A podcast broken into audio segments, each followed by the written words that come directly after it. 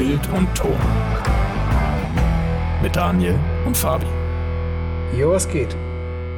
Oh no, und direkt am Anfang des Podcasts Fake News. Fabi ist heute nämlich leider nicht mit dabei. Der muss heute leider krankheitsbedingt aussetzen. Den hat es ziemlich übel erwischt.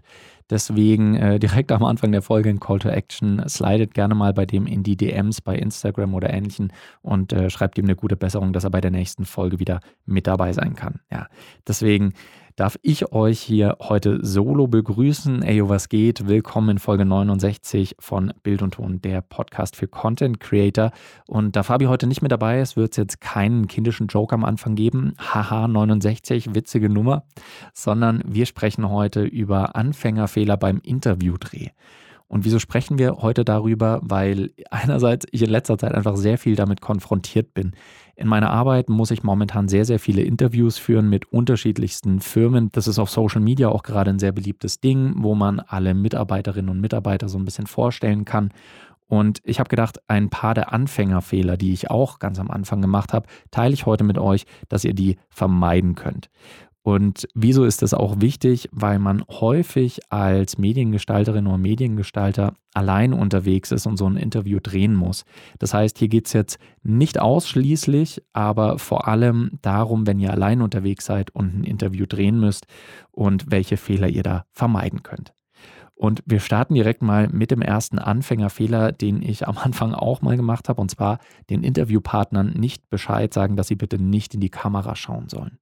Es hat sich mittlerweile im Fernsehen und auch bei den meisten Online-Formaten einfach etabliert, dass wenn man ein Interview führt, man die Leute nicht direkt in die Kamera schauen lässt, sondern so leicht dran vorbei, damit man nämlich ein Gespräch mit denen führen kann. Das heißt, die schauen eben nicht in die Linse, sondern so leicht links oder leicht rechts versetzt, wo eben der Interviewpartner, der Redakteur, die Redakteurin oder wenn ihr Solo-Shooter seid, eben ihr sitzt und einerseits hilft es, damit das Gespräch ein bisschen natürlicher ist, für die Leute vor der Kamera auch ein bisschen einfacher, weil sie dann eben nicht in die Kamera schauen müssen und sich das sehr unnatürlich anfühlt.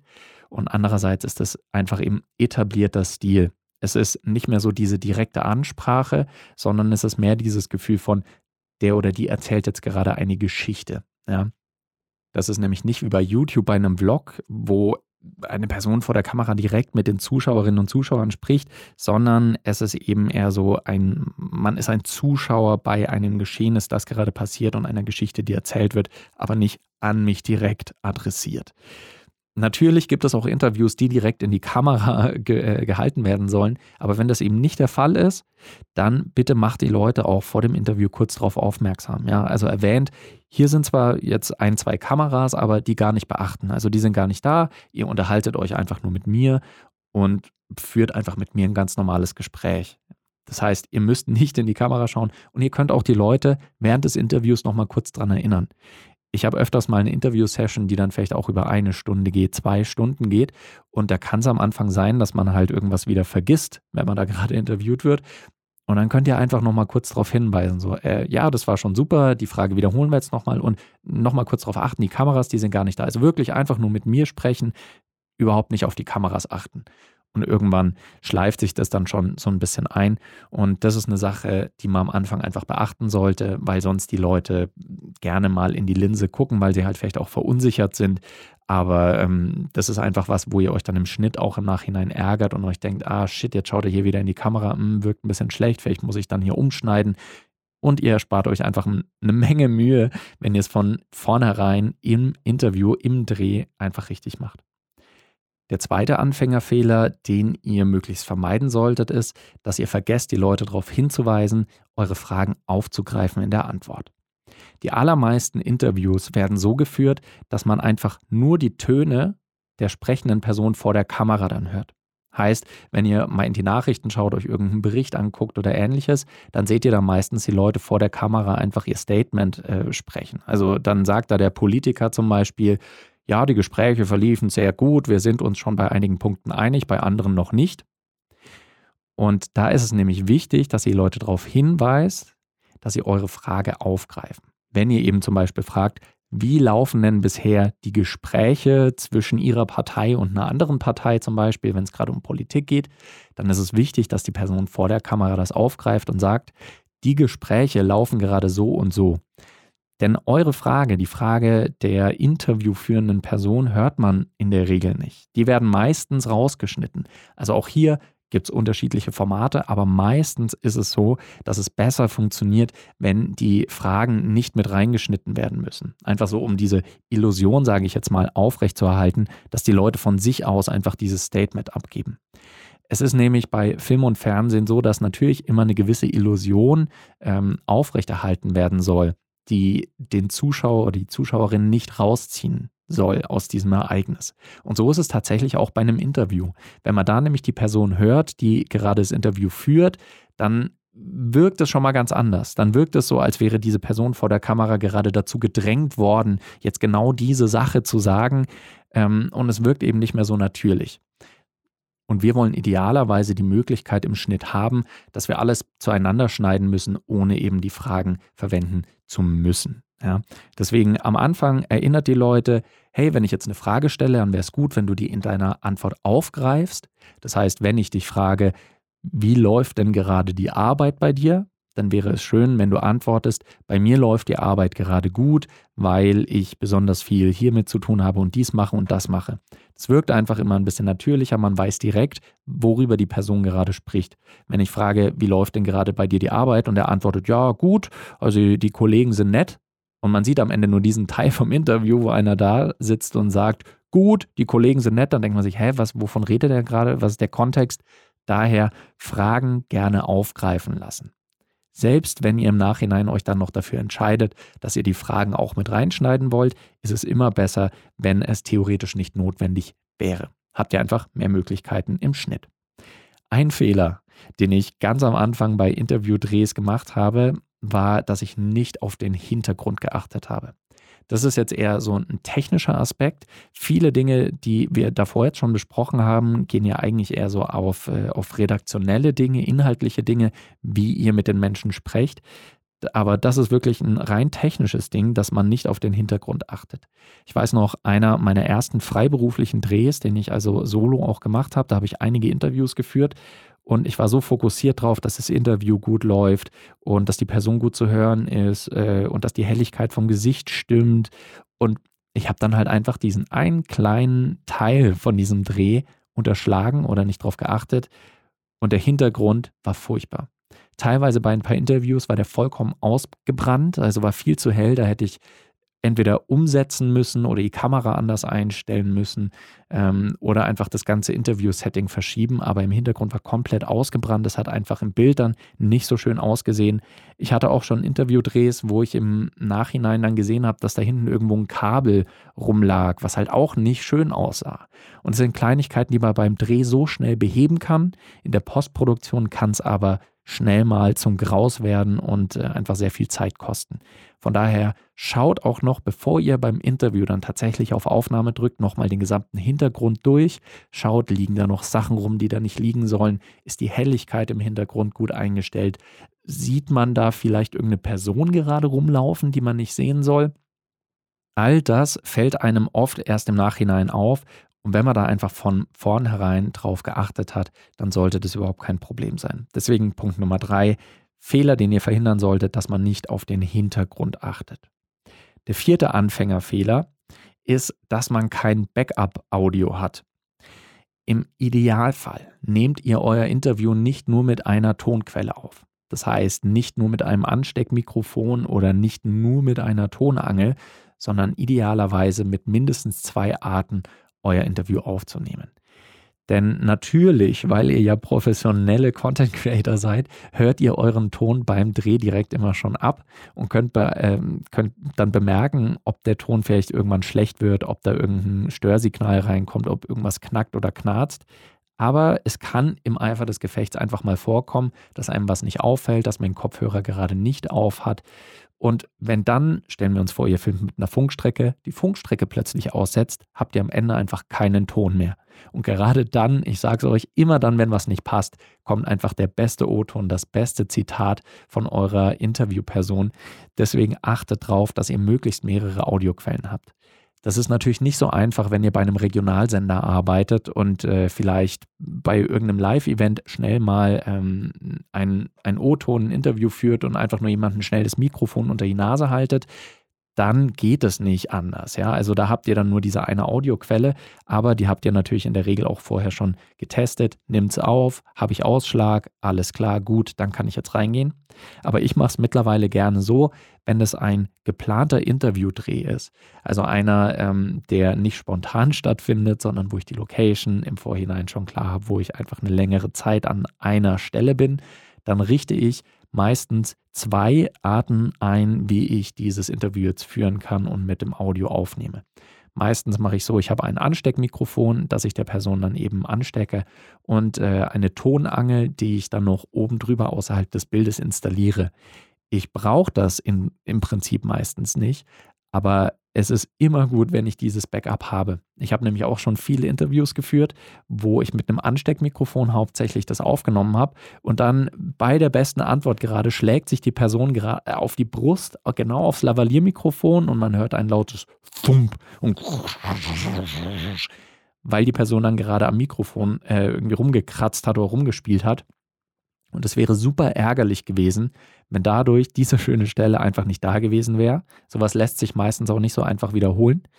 Und deswegen war ich froh, dass ich dann halt die Tonangel hatte und in dem Fall dann einfach den Ton von der Tonangel verwenden konnte.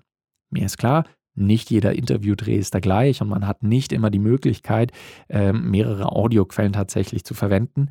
Aber wenn ihr die Zeit und die Möglichkeit habt, dann nutzt die einfach nur, um sicher zu gehen, dass da nichts passiert.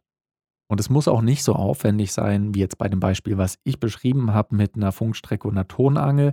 Wenn ihr ein kleineres Setup habt, ich weiß nicht, eine DSLR und äh, ihr steckt jemanden kurz eine Funkstrecke an, weiß nicht, ein Rode Wireless Go oder ähnliches, dann ist es auch schon gut, wenn ihr auf der Kamera noch ein Shotgun-Mikrofon habt, was auch den Ton nochmal aufnimmt. Ist von der Qualität her dann wahrscheinlich nicht so gut wie die Funkstrecke bzw. das Ansteckmikrofon, aber ihr habt halt einfach noch eine saubere Klangquelle zur Auswahl, wo ihr dann drauf umschwenken könnt, wenn was nicht funktioniert.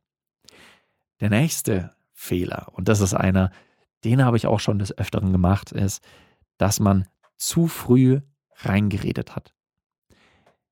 Wenn ihr ein Interview schneidet und ihr möchtet einen O-Ton und ihr habt am Ende dann ein schönes Zitat, was ihr mit in den Film reinschneiden wollt, und dann direkt eine Sekunde oder noch nicht mal eine Sekunde, nachdem die Person ausgesprochen hat, hört ihr dann schon ein, ah ja, ja, okay.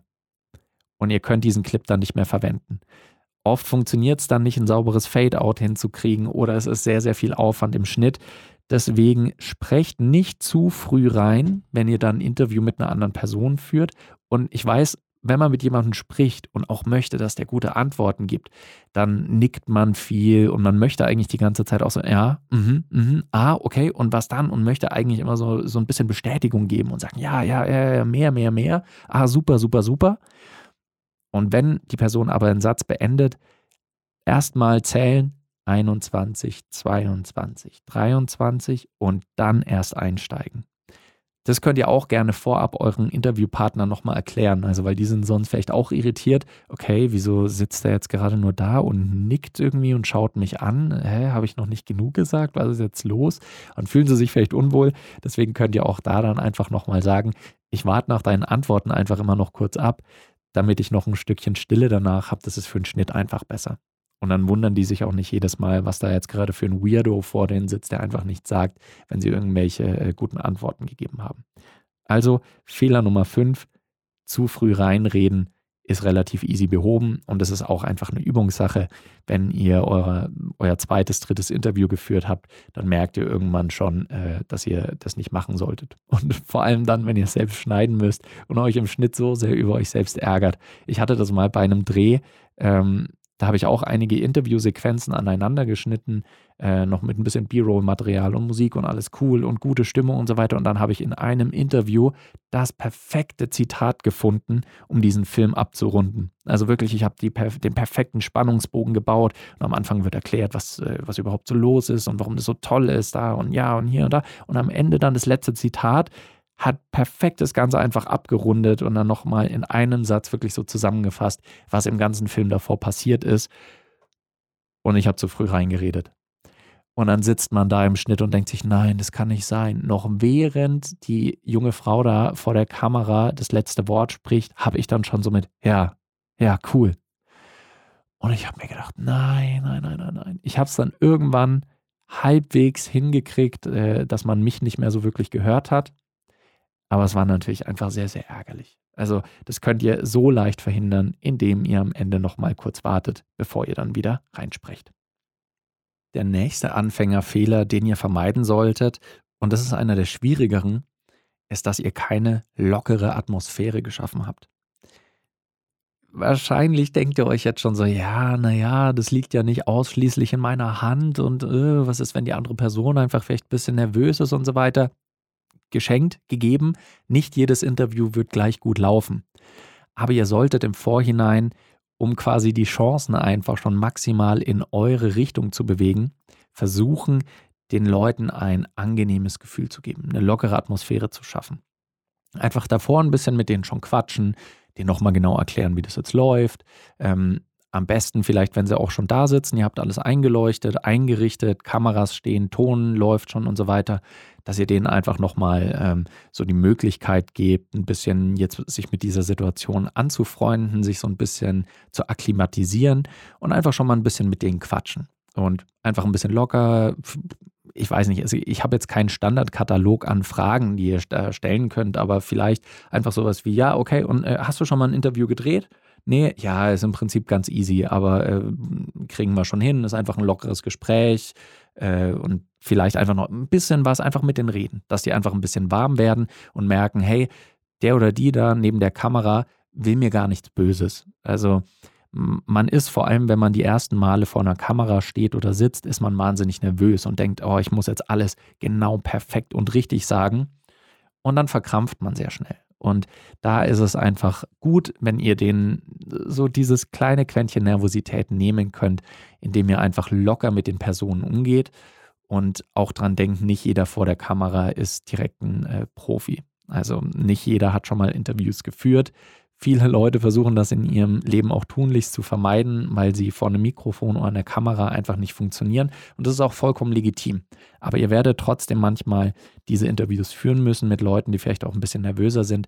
Und ihr könnt es da so extrem viel leichter machen, wenn ihr im Vorhinein schon mit denen quatscht und einfach so ein bisschen eine persönliche Bindung aufbaut, damit ihr auch merken, okay, hey, der oder die machen jetzt gerade auch nur ihren Job und ja, das wird schon. Ich quatsche einfach mit denen und äh, wenn ihr auch merkt, dass die Person, mit der ihr gerade das Interview führt, zu nervös wird und vielleicht auch nicht richtig durchatmet, das klingt jetzt super banal, aber nie richtig durchatmet, dann nehmt auch mal kurz eine Pause und sagt, hey, okay, wir, wir schnaufen noch mal kurz durch, wir machen jetzt fünf Minuten Pause, kannst auch noch mal einen Schluck trinken, ist auch ganz wichtig, wenn man irgendwann anfängt, nur noch rumzuschmatzen, mm, mm, mm, und der Mund schon ganz trocken klingt, dann ist es wichtig, auch Schluck Wasser nehmen, die Person nochmal runterbringen und vor allem auch durchatmen. Ganz wichtig, nochmal ausatmen, damit man nicht, ihr kennt es vielleicht, wenn ihr mal, weiß nicht, eine Präsentation gehalten habt oder ähnliches, dann fängt man gerne an, man atmet tief ein. Also ich halte heute meine Präsentation und ich mache das darüber und rede darüber. Und dann kommt man in so eine Schnappatmung rein und kriegt aber eigentlich gar keinen Sauerstoff ins Gehirn und die Stimme wird dadurch auch oft höher. Deswegen ist es ganz wichtig, tief durchatmen und vor allem ausatmen. Und dann kann man ganz in Ruhe anfangen zu sprechen. Das sind so Sachen, die könnt ihr auch mit den Leuten durchgehen im Vorhinein, wenn ihr merkt, dass sie extra nervös sind. Manche wollen es einfach nur so schnell wie möglich irgendwie durchkriegen. Das ist überhaupt kein Problem, aber versucht einfach, die Leute ein bisschen runterzuholen. Und der nächste Punkt und Anfängerfehler ist, dass man den Leuten erlaubt, dass sie sich zu sehr übervorbereiten. Was meine ich damit? Was will ich sagen mit, dass sich die Leute zu sehr übervorbereiten? Es gibt ganz häufig bei Interviews Leute, die im Vorhinein schon die Fragen wissen wollen. Das ist ganz natürlich, ganz typisch. Das ist ja auch vollkommen fein. Vor allem, wenn man, ich weiß nicht, ein Interview mit äh, irgendeinem Chef von einem Unternehmen führt zum Beispiel, dann will der natürlich auch wissen, was er jetzt gefragt wird und nicht, dass dann da irgendwie im Dreck gewühlt wird und ja, zahlen Sie eigentlich Ihre Steuern und was waren hier für eine Geschichte, sondern dass der einfach weiß, ah, okay, ich rede hier über ganz entspannte Themen. Von daher, ihr könnt, wenn es angefragt wird, die Fragen gerne im Vorhinein auch schon den Personen zukommen lassen. Aber ganz wichtig ist, dass ihr denen sagt, sie sollen sich keine fest formulierten Antworten überlegen. Manche Leute brauchen das, dass sie sich vorher ein paar Notizen machen können, ein paar Stichpunkte aufschreiben, damit sie wissen, was sie da sagen sollen. Also ich hatte es schon zum Beispiel bei einem, bei einem Unternehmen ähm, und da war eine der ersten Fragen, was macht denn Ihr Unternehmen? Und dann gibt es tatsächlich Leute, die dann da sitzen, die, die arbeiten seit 20 Jahren in einem Unternehmen, die wissen ganz genau von vorne bis hinten alles, was in dieser Firma passiert. Aber wenn die dann plötzlich erklären sollen, was diese Firma eigentlich macht, dann wird es für die super schwer weil die dann plötzlich auf so einer Metaebene sind und es beschreiben sollen, was eigentlich da jeden Tag passiert. Und dann ist Nervosität und vor den Kameras, oh, ich bin noch nie interviewt worden und verkrampfen die. Und deswegen wollen die, dass sie im Vorhinein schon eine perfekte Antwort haben. Und das ist aber tödlich, weil viele schreiben sich dann vorher diese Sachen schon auf. Und wie schreiben sie sich das auf? Meistens am Rechner. Und vielleicht ist euch das auch schon vorgekommen, dass es manchmal nicht so gut klingt in der gesprochenen Sprache, was man sich schriftlich überlegt hat. Und da hatte ich ein Interview mit, äh, mit einem Herrn, der dann eben beschreiben sollte, zum Beispiel, was macht Ihre Firma? Und fängt da an, ja, die Firma XYZ ist in diesem und hier jenem tätig. Wir machen dies und das und das und bieten die größte Qualität bei diesem und das. Und, oh nee, jetzt habe ich mich verzettelt, jetzt muss ich nochmal anfangen. Und ihr, ihr könnt euch vorstellen, das wirkt einerseits überhaupt nicht natürlich, das wirkt roboterhaft und abgelesen und das kommt vor der Kamera auch einfach nicht gut. Es kommt immer besser, wenn man spontan antwortet. Und das Ding ist aber, dass viele Leute, die sich vorher ihre Texte auch geschrieben haben, dann so sehr darauf verkrampfen, dass sie die genau so wiedergeben, Wort für Wort. Und es haut nicht hin. Wenn du jemanden 15 Fragen stellst bei einem Interview, und er hat sich 15 Antworten vorher aufgeschrieben, die jeweils eine halbe Seite lang sind. Das funktioniert nicht. Also da, da merkt sich keiner irgendwie sieben, acht, neun Seiten an Text komplett auswendig und es zögert den ganzen Prozess hinaus, wirkt unnatürlich, die verkrampfen. Deswegen idealerweise, wenn ihr es hinkriegt, sagt den Leuten entweder nur grob, worüber ihr sprecht, damit sie sich inhaltlich vielleicht ein bisschen vorbereiten können, aber ähm, halt nicht die genauen Fragen wissen und genaue Antworten schon sich vorbereiten dafür. Und wenn Sie die genauen Fragen aber schon vorab wissen wollen, dann sagt Ihnen aber bitte keine Antworten vorher komplett notieren. Vielleicht Stichpunkte, aber idealerweise eben nicht.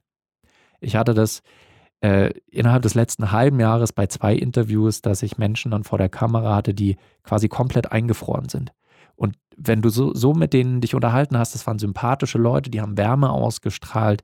Und da habe ich gedacht, ja, eigentlich, ich glaube, das läuft gut. Also die, die sind gut, die können gut reden, wirken sympathisch. Und als die vor der Kamera saßen beim Interview, sind die verzweifelt, weil die sich genau vorher überlegt haben, was sie sagen wollen.